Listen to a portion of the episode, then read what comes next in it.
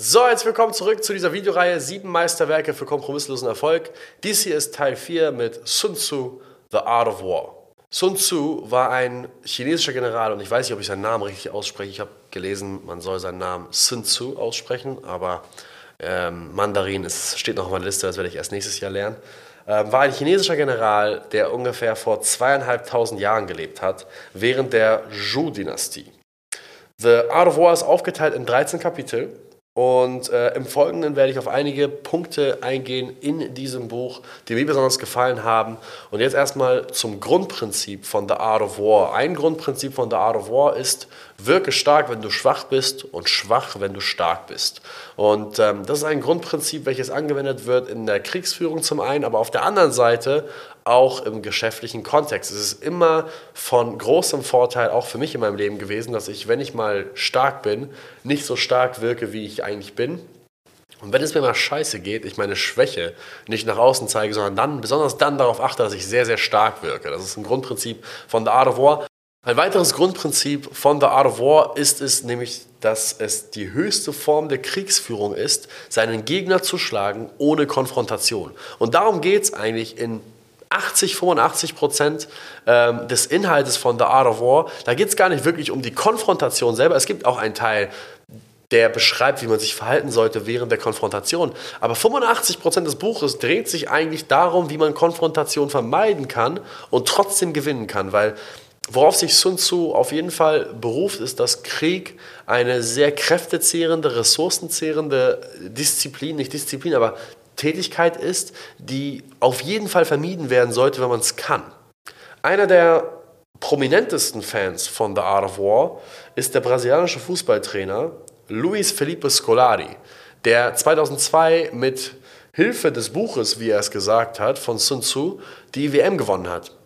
Man muss aber auch sagen, 2002 Brasilien, das war ein respektloses Team, also ob The Art of War so wirklich so viel dazu beigetragen hat oder ob vielleicht es die Talente waren von legendären Spielern wie Ronaldo, Ronaldinho, Cafu, Kaká, Dida.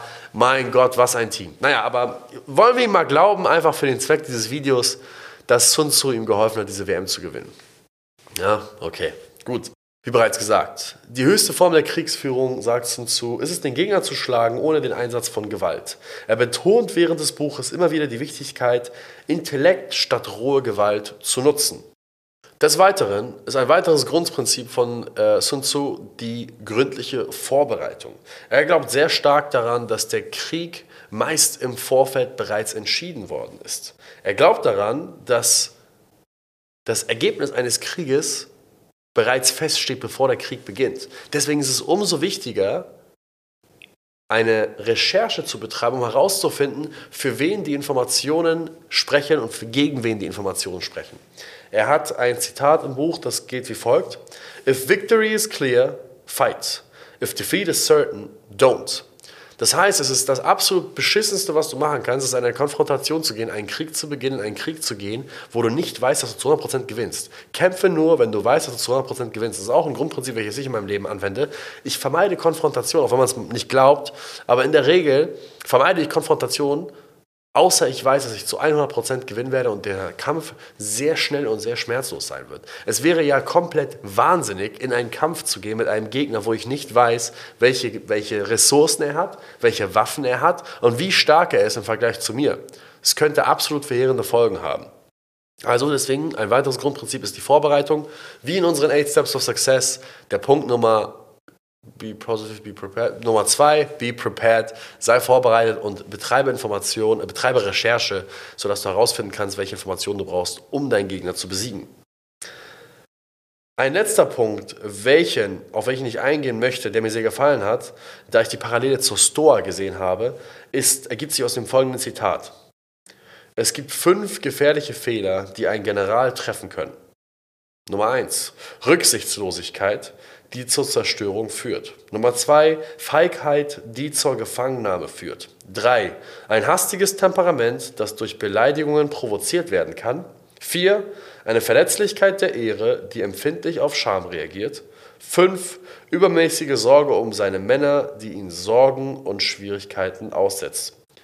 Dieses Zitat verdeutlicht mal wieder, dass meistens wir selber für unsere Niederlagen verantwortlich sind und vor allem mit zunehmendem Erfolg und wachsendem Ego besonders letzteres der Grund für unseren Untergang sein kann und wir immer angreifbarer werden, ohne dass wir es merken. Eine Grundphilosophie der Stoa ist es ja auch, sich die Karten so anzuschauen, wie sie gelegt worden sind. Sich nur anzuschauen, was man beeinflussen kann was man nicht beeinflussen kann. Und was man auf jeden Fall beeinflussen kann, sind nur drei Dinge. Deine Worte, deine Taten und deine Gedanken. Und das, was uns meistens im Weg steht, obwohl man glaubt, dass es äußere Einflüsse sind, sind gar nicht äußere Einflüsse, sondern unsere eigenen Gedanken, die dann irgendwann zu Worten und Taten werden.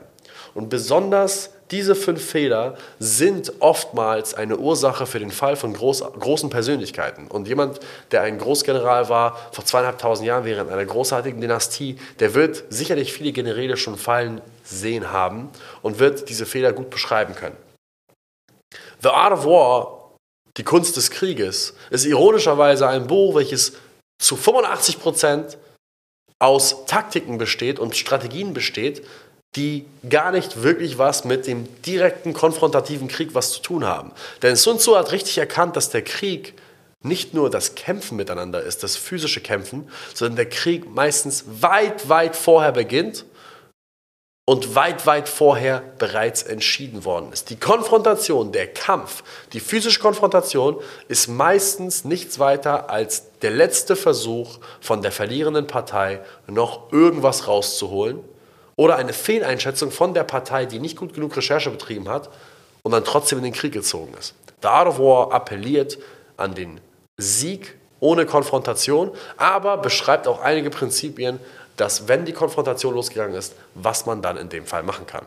Und das war für mich monumental wichtig in meiner geschäftlichen äh, Karriere.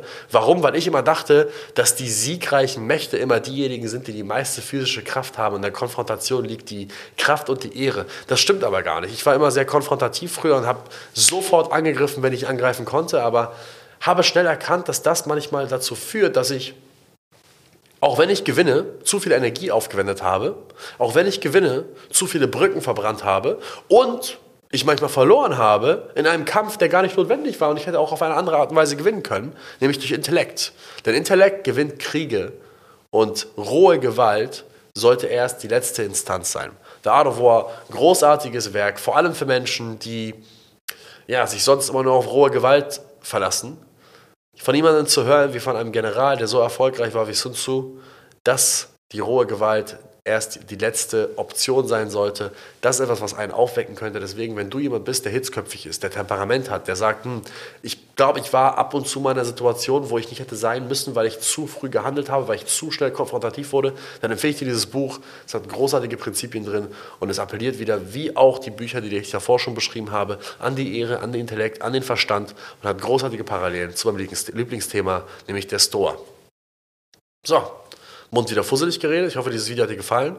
Ähm, und wenn du weitere Videos derartig sehen möchtest, die nächsten Videos werden released in den nächsten Wochen. Deswegen abonniere den Kanal, gib uns einen Daumen hoch und ich freue mich, wenn du wieder einschaltest. Bis dahin, ciao, ciao.